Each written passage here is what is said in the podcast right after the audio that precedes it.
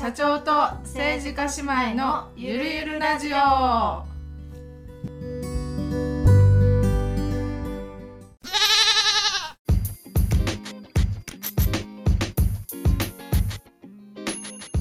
いじゃあ2回目のラジオということで、えーちょっと詳しく、えー、と私たちの自己紹介もうちょっと詳しく2回目なのでやろうかなと思います。はい。えっとじゃあ姉の社長のとは私からいきます、はい。そこら辺からしてちょっとややこしいので。えっとまず私たちは、えーはい。2人姉妹です。はい姉妹。はい。はい、で姉の私は、えー会社を2つやってます。それはまあ1回目の時に話しました。で何の会社やってるかっていうのをちょっと詳しく言おうかな。えっ、とそんな大した会社じゃないです。本当にもう個人事業主から毛が生えたような規模でやってるんですけど、えー仕事内容事業内容はえー型紙犬服の型紙の販売うんやってます。まあオリジナルのを開発してネットショップで販売。はいそれとあとウェブ制作。まあうん旦那がやってるんですけど、はいはいをやってます。結構それは関西でも有名なえーあまあうん某うん。某百貨店とか某鉄道関係とか。を、ねあうんの作ってるそうそうそう、うん。ホームページとか某アミューズメントパークとか、うんうん。いろいろありますからね関西に。も アミューズメントパークは。とかそういうのとか、まあ、いろんな 他のネットショップやらいろいろなところのを作ってます。うん。まあ、お仕事をお願いしたいっていうのであれば声かけてくれたらと思います。はい、そんな感じでやってるのが一つ会社とあともう一つやってるのは、うん。あの一般社団法人はい。株式会社じゃなくて一般社団法人って言って協会、まあ今よくね流行ってますよね、うんうん。協会やって、それは社会社と一般社団法人はうん、のどう何が違う？えっ、と今のところもうなんかほとんど一緒？一緒なの？うんうん。あんま違いはないかな。と思う、うん。あの昔の一般社団法人はそれはね、うんうん。NPO とかなんかその利益追求しないとか理事が10人以上じゃないととかそういう感じやったけどうん。今はもうそんなこともなく。うん。なので会社とあんま変わらないかな。うん、でそんな感じで犬服の教える先生を育てる教会やってます。うん。講座の講師だね。そうやね。講師をたくさん、そうそうそう。手芸教室。うん。うん、やってるといはい。はい。キエさんは？私の妹のキエの方はあの議員を10年やっていてで32歳の時に初当選してから10年で子供が2人大学生がいます。でね子供すごい若い時に産んだんやけどそういうのであの国とか府とかの大きな自治大きな議員じゃなくてあの市とか町とか村とかのそういう一番身近なところであのやっている仕事ですうん。うんうん。え議員の仕事ってうん、どう？楽しい？あーまああの、あれやね楽しめる人と楽しめない人いてる。うんそう。あのあのね10年前になった時よりそのいや行政の中にも部長とかのクラスにうん女の人がすごい出てきて、行政まずえ行政っていうのは？行政っていうのは市役場とか市町あの市役所とかで働いてる人だ公ね。務員の人ね、うんうんう。んその中で偉い人がもうずっと男の人やったのが最近女の人が出てきてあすっごい話が伝わりやすくなったのと、うんうん。あのやっぱり10年前32歳の女の人が新人で出てきてうん。60手前の人たちと対等にやり合わなあかんっていうあ中であそうやね。部長クラスって言やったぱっらね。り全然対等じゃなかったけどやっぱり10年キャリアを積む中で対等になってきてすごく、うん。あの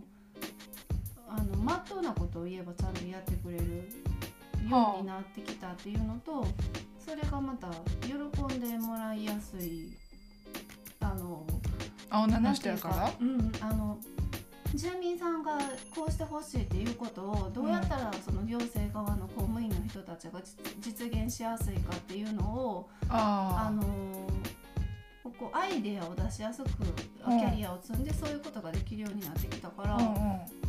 うん、そのよりみんな喜んでくれるような頻度とか喜びが大きくなってきてそれがすごい楽しいなあ実現しやすくなったってことだよ実現しやねすくなってはいはいはい。うんえそれってちょっとふとした疑問が今浮かんでるけど、よくさあの国会議員とかお、はい。もうおじいちゃんばっかりやけど、うんうんうん。おじいちゃんたちもみんな同じようにもう議員何十年ってやってるけど、うんうんえ同じなんかな？どういうこと？実現しやすくなったとかなんか実現してってんかな？あー。どうなんそうそれが何もやってないように見えんねんけど。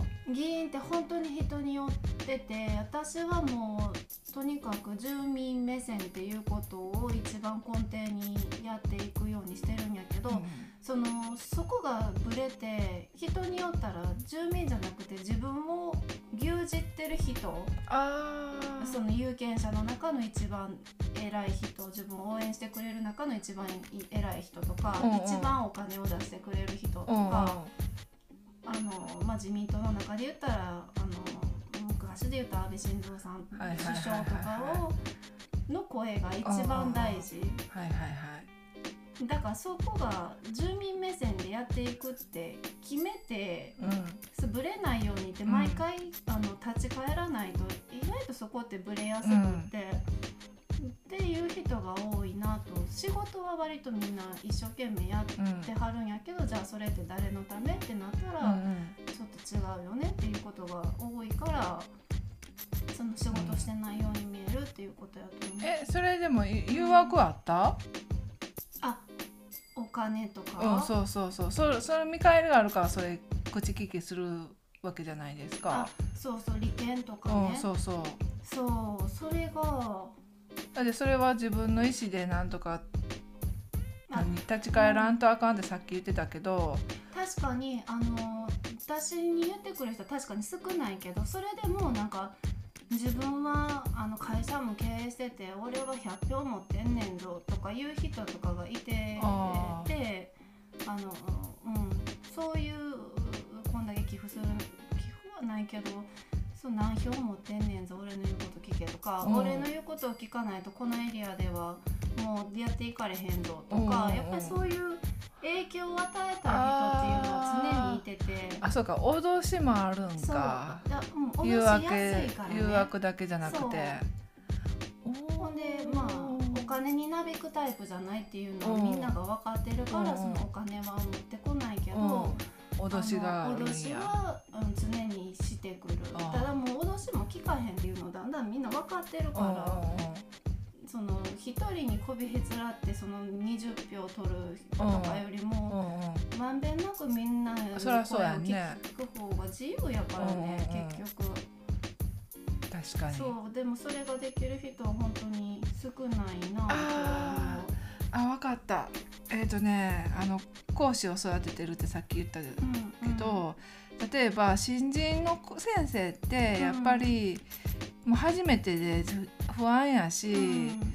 自信もないから、うん。その生徒さんの言いなりになりがちやね、うん例えば生徒さんがこここうしたいとか、うん。次これ作りたいとか、うんももちろんそれはあのサービスなんで、あのうん。何？聞くのそうそうそうそう聞くなっていうわけじゃないねんけども、例えばそれがめっちゃ難しい作り方で、うん。この人には無理やっていうのをうん無理やりやらせるって言ったらそうじゃないじゃない、ちゃんとそれをつうんうん。作れてその人たの成長そうそうそうそうそう。そうそうそう。何のためにその人が来てるんかって言ったら、そら自分の子に着せうん。着せたいっていうだけやったら買ったらいいだけの話だし、うん。だからその人なりの何うまくできへんからうん。教えてほしいっていうから来てるから、そこを振り回されうんうん。るっていうのが多分なんかさっき聞いてて似てるなって思った。そう基本に立ち返ってね。経験積むとね何がそう確認しないとあかん、そうそうどうすればいいのかっていうのをねうん。だんだんし分かってくるから自分の中で。振り回されることないねんけど。だから特に大きな生徒の人えでもとかはそういうさあえでもおじいちゃん議員さんとかはさうんもう何十年もやってんのにそんな振り回されてるってこと？っていうかだからもともとのスタンスが違うんスタンやスが違う働く議員の議員になるモチベーションっていうか。議員って偉いものって思ってたりあのそうそう偉いものになりながらもまあでも目みんなに喜んでうもらったりみんなにあの感謝してほしいから頑張るようになったっていう人もいてるし、うん。逆にそうじゃなくてどんどんどんどん偉いっぽいことだけをうんうんうん選んでなんとかのその自民党政調会長とかなんかその偉いっぽい大臣の持ち回りになってたりね。はいはいそうはいいうものをどんどん求めていく。だからそれで実際にそのゆ人を推してる人は喜ぶからね。う自分の声もそこまで届きやすくなったりとかするから。っていうのであの何もしてないっていうよりはもう方向性が間違ってるなっていど。うふうに私は見えて。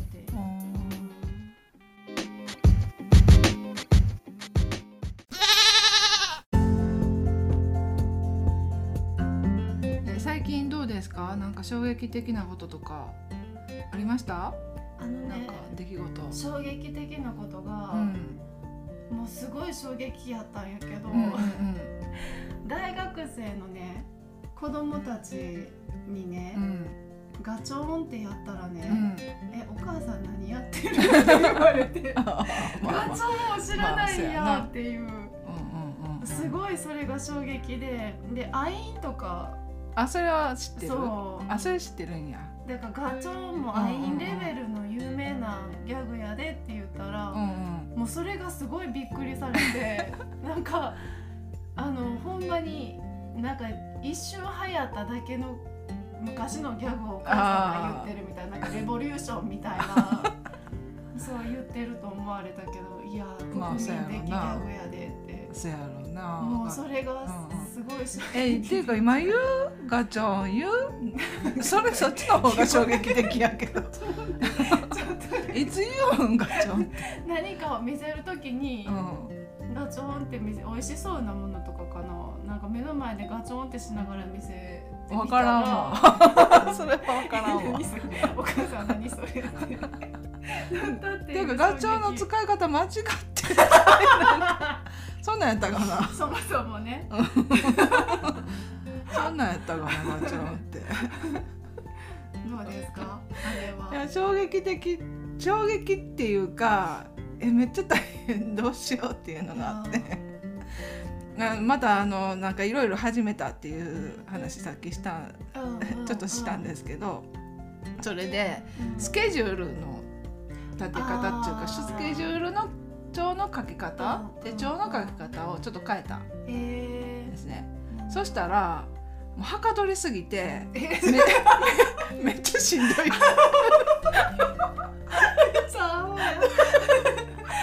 休憩もスケジューリングとかなあかんっそれをしてて一応ポモドロでやってんねんけどポモロードタイマポモロポポモロードタイマーって言ってなんか25分集中してやってで5分休憩入れてっていうので仕事はまあやってんねんけどそれはそれでまあははか休憩入れつつはかどっとるねんけどそうじゃなくって手帳の書き方一つでこんなにはかどるんやっていうのがあって。えいやあの普通に今までは to do リストっていうのを、もう一緒くたにまとめて書いてたんですよ。うん。うんジャンル分けせずにね。せずにね。リストもの何やったらもうそれ用のノート作ってみたいな。うんうんうんうん。それでなんっていうのも仕事の内容がもう長期にわたるプロジェクトはいはい。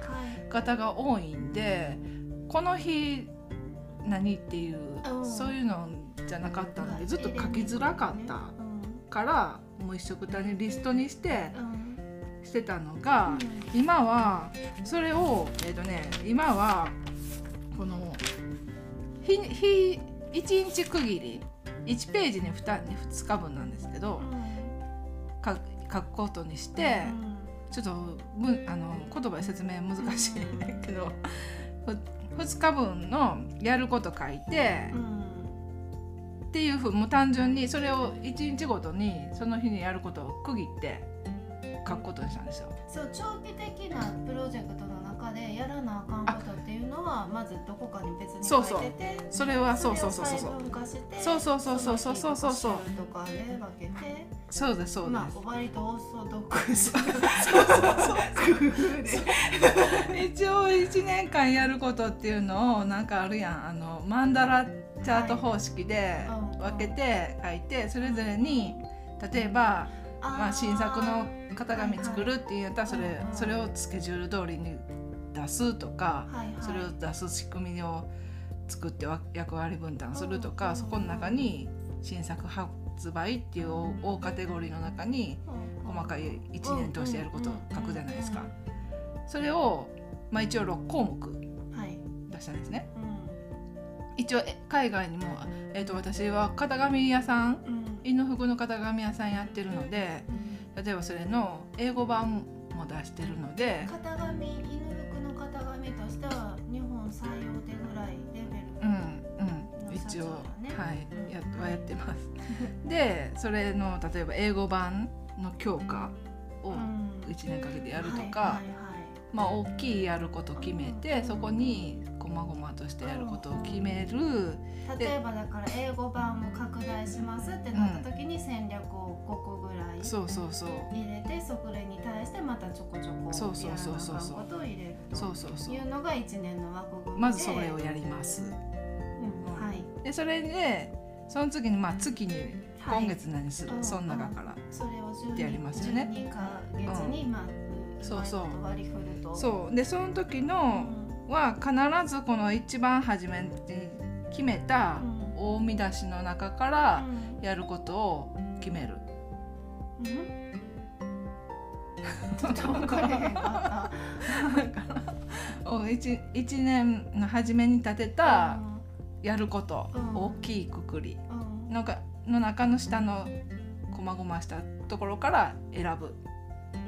そのつ次のやることをね。うんうんでその日日日に分割する時はその月にやるっていうことからその日にやることをまた取り出してくるうんていうことで何しか必ず一番や大切なこと、うんはいはいはい。一番やりたいことで大切なことを毎日絶対やるスケジュールに入れてるんですよ。うん、確かにしないと雑務に一日終われてそうそうそうそうそう。そかそああななるほうだかど。だから今年は、大枠を必ずそう。一日ちょこちょこむ進めていくと。うん、で6つ、えー、とやることを決めたので、うん必ず、まあうん、番号振ってるんですけど1番から6番まで。必ず1から6を必ずどれかをやる。ってしてしたらめっちゃはかどってしんどい、へー逆にしんどい、うん考えること決断することがめっちゃしんどいねはかどりりすぎていやちょっとでしかもこの何手帳に、まあ、その日のやることを書くじゃないですか、でそれはもうで達成できるんです大体ね、できる範囲、範囲の分囲分量で入れてるので、でその終わったら次の日の書くじゃないですか、そしたら絶対やりたくなるね。あうんうんうん。えビジョンがもうそう。見えてるから、ね、そう。そもそも。そうそうそうそう、う。んそもそもほんまにやりたいことしかやって、うん書いてないから。全然ゆるゆる真面目かなそうかな。今の伝わりました。ちょっと文章言葉ではちょっとあれやねんけど。ほんだらへもうしんどいね。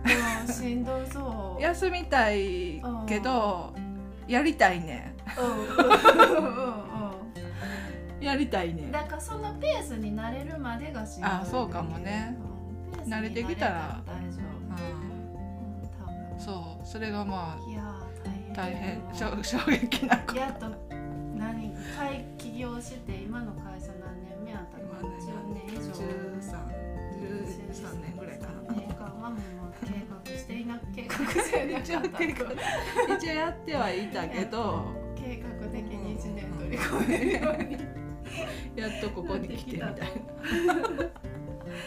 ことですね。今まで大まかな枠組みはあったけど、うん。それをその日に,、うん日にまで落とし込むっていうのはしてなかったから、うんうん確かうん、に毎日ちょっとずつ進んで楽しそうそれは。うん。うん。なんかそう。やらなあかんこといっぱいあるけど何したらよかったかな今日とか。そういう日もある。ああうん。ほんでもう一つ改良した点が必ずその枠よ1日の枠を4つに区切っててはで左上の枠にやることを書いてで右側の枠にまあその感感想っていうか、あ。うん。何改善点やらなんやらそのやった仕事に対して。うん次こうしようとかそれは何のために。あ自分の備忘録。例えば。え？指示が的確じゃなかったみたいな感じのこと。何書いてんやあでも、ま、めちゃくちゃはかどったすごいスッキリやりきったとか書いてる。時もあるし気になる商品のことを書いてる時もあるし。あー確かにもうね、40超えてきたら気になる商品とかすぐ忘れてしまう、うん。そうそうそう、うんそういうのも書いてた。ほんでその下？うん。下の段2つあるのは、うん。アイデアを書いてて左、はいはいはいはい。二段目の左は。うしようかなっていう。とか本読んでうん。気になったこととか。うん。で見てあいいなと思ったこととか、うんそれを書いてで右側に矢印書いてそれをじゃあ自分でするにはどうしたらいいかっていうのを、まあ、書けてない時が多いねんけど、そういうのを書いてる。そう確かにでもかけてなくても後々見返した時にすごいいろんなヒントになりそう、そう。あの政治家で言ったら一般質問のいつもしないといけなくて3ヶ月に1一回般質問っていうと何ですか？って言ったらあの大体議員っていうのは議会に立つ時にはお題が決められてるんやけどうんあの行政側からこれに対してこれ話し合ってくださいっていう。そうなんあやのが議案平平たく議案を言ったらねこえそれは何？政治家側から出すんじゃなくって？あ議基本的に行政側が今度こういうことをします、うんうんうん。いいですか？悪いですか？あっていうのがあ9割以上それでで唯一一般質問に関しては何にを言ってもいい、ー、うん、えちょっと待っても戻るけどその行政側から出すっていう行政はあの町長とか市長あそうそう町市長とかが知事とかがやりたいって言ったことそうそう。やんね。教育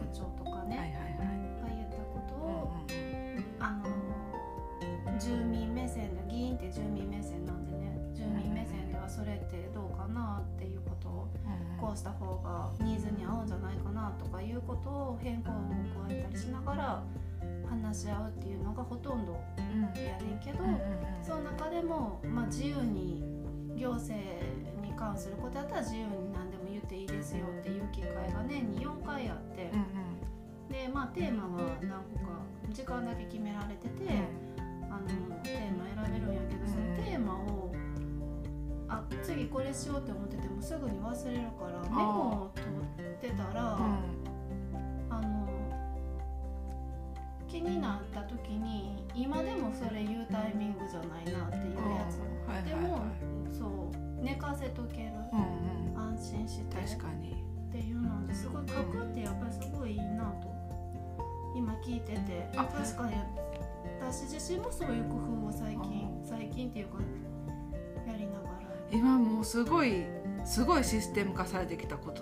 去年から ちょっといろいろやっててまた時間長くなるので別の機会に 話すけれどもすごいよ。今今。知らん。知らんけど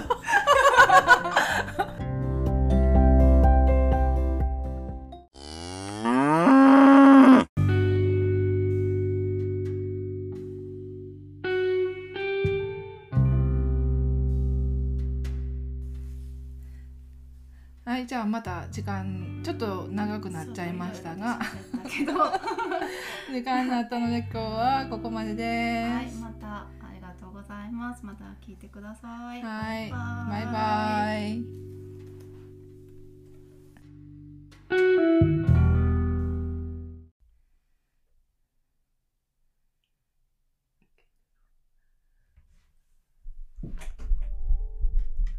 さあじゃあ始まりました。3回目の社長と政治家姉妹のゆるゆるラジオです。割とたくさんの人が想定よりは聞いてくれて、そうですね。若い人もはい、年寄りも良かったですね、はい、ありがたいことです。ということで3回目、今実はもうゴールデンウィーク真っ只中うん後半ぐらいなんですけども、5月ということでゴールデンウィークなんか面白いことあったかっていうことを話していこう、はい今回はやって話していこうたこととかねはい、どうですか、はい、えっ、と、ゴールデンウィーク。あの、仕事うんで関東行ってました。あはは出張もう兼ねて。そうやそうやそうそう。で、子供たちを金土、金土出張、仕事で。うん日曜だけちょっと一日うんうん。向こうで遊んでうんうん。帰ってきた 感じです。うんで、えっ、とね、向こうでなんかね、あの、埼玉県うにん。角川武蔵野ミュージアムっていうのがあっへて、え。あの埼角玉県ってざっくりやけどどこ？埼玉市？東京、おえっ、とね、うん、武蔵野って言ってた。武蔵野。市っていうのが所沢とかいうとこ。へえあたり。角川文庫のそうそうそうそう、出版社の。へえの、ミュージアム。そう。う。ん。でもいっぱい角川出版だけじゃなくて、うん。いろんな本置いてうんて、うん。で、メインがう、ん。なんか本棚劇場やったかな。とかいう、なんかもう何？全面もう本棚があって、えー。いっぱい本展示してあって。あそうそうあーその場で読み放題。へえでなんかねあのー私がよく読んでるブログ？うん。何やったかな、いっ松岡さんっていう。なんかねちょっともう全部うろうろうろ何やったっけ？いや始まって申し訳ないんですが一戦一夜はいはい。っていううん。サイトやっててね、うんうんうん。毎日本紹介してはるはいはいはい。サイトで、うん。その人が何まとめて何を展示するとかね。あー。まとめてやってる。千夜千夜千冊。はいはいはいはい。っていう、松岡なんていうの正則うん、さん？そへえうだからあらゆるジャンルの本がダーッと展示してて、もうなんかそこ認定講師の先生と行ったんですけど、埼玉のね。うん。うんもう3時間ぐらいそこでずっとおった。へえなんか今あれホームページで見てみたらなんかすごいライトアップもされたりするみたいで、うんうんうん。すごい確かに。そう。もうずーっとそこでもうなんか読んだ本とかこれ読みたいとかいいやっ何て。気になってる本とかもめっちゃめめっちゃ語って3時間そこ。へえそうなんや。ほんまに。そこのだけでねうん他にもいろいろあって、うんなんか漫画ラノベとか、なんか浮世絵のプロジェクシションマッピングとか、ョンそれとかも含めて5時間ぐらいあったかな。浮世絵のプロジェクションマッピング。そう。すごいな。そうでなんか建物も結構なんか変わってておしゃれで、うんなんか見た熊健吾さんのでなんか今週かななんかドラマ見てたら、うん。2つドラマでそこのそこがロケ地になってて。へえ日本のドラマ？そうそうそう、おしゃれなんや。そうそ新しいんやまだ。う新しい。あだからやめっちゃ住宅街の中にあるあから。そうなんや。意外。えそうこんなところにあるんとか思いながらも結構人歩いてってるからうん。ついてったらうん。急に現れたう感じ、ん。他はずっと仕事してた？他は仕事とあと何先生方が会いたいって言って会いに来てくれるんであ晩ご飯一緒に食べたりぐらいかなでもあとはもうひたすらもう手縫いの仕事が入ってるんでもうずっとゴ手縫い。ールデンウィークは。うん、新幹線の中でも手縫い。持って帰った手縫いうん。うん。新幹線の中で手縫いしてたら、うん。その何？あの同じ並びのうんうんうん向こう端の人が、うん。あの何？かぎ針うん。してはって、うんうんうちが手縫いしてるからかな。感化されたなんてよ急に。ここ。は手芸手芸スペースみたいな感じで。私もやっとこうそうそうそうそう。なんでよ。とか思ってさ。うんそんな感じ。そうなんよ。うん。割と基本はい働やいてもちろんもちろんあでもなんか大宮？うん。で仕事があって、うん。噂の大宮ですよ、うんうんうんうん。そう噂の大宮に来た行ったことある？あ仕あるんや。降り立ってはないけど通過はした仕事の意外と駅がでかくって。あそうそうそうそう。そう。なんか割とびっくりした、うん開けてる。そう。ほんでなんかね午前中昼から仕事やったんで ちょっと早めに午前中大宮行ってでなんかねえボドゲショップがあるらしいんでそうそう見つけて行ってそのなんかラクーンラクーンビル名前ちょっとわからんけどなんか吉本が入ってるはいはいはいビルのところにはいはあってい駅ビルかみたいな。とこそうそうそうそう。えー、開けてた。結構人おってうん ほんでなんかオゴーープン。ルデンウィークやからさ。いやオープンと同時にもうなんか8人組がえボドー、ゲの何？すごい。でもゴールデンウィークにしてやろう思ったんさなんちゅうの？集まる。遊ぶスペースもあってああ予約で8人組とって。しかもちょっとなんか陽キャ陽キャな感じの 男女グループであ楽しそうやなと思ってなんかボドゲの概念が変わりつつあるみたいな。そうそうそうそうそうあそうそんな感じで関東一応な満喫してきました。ーうん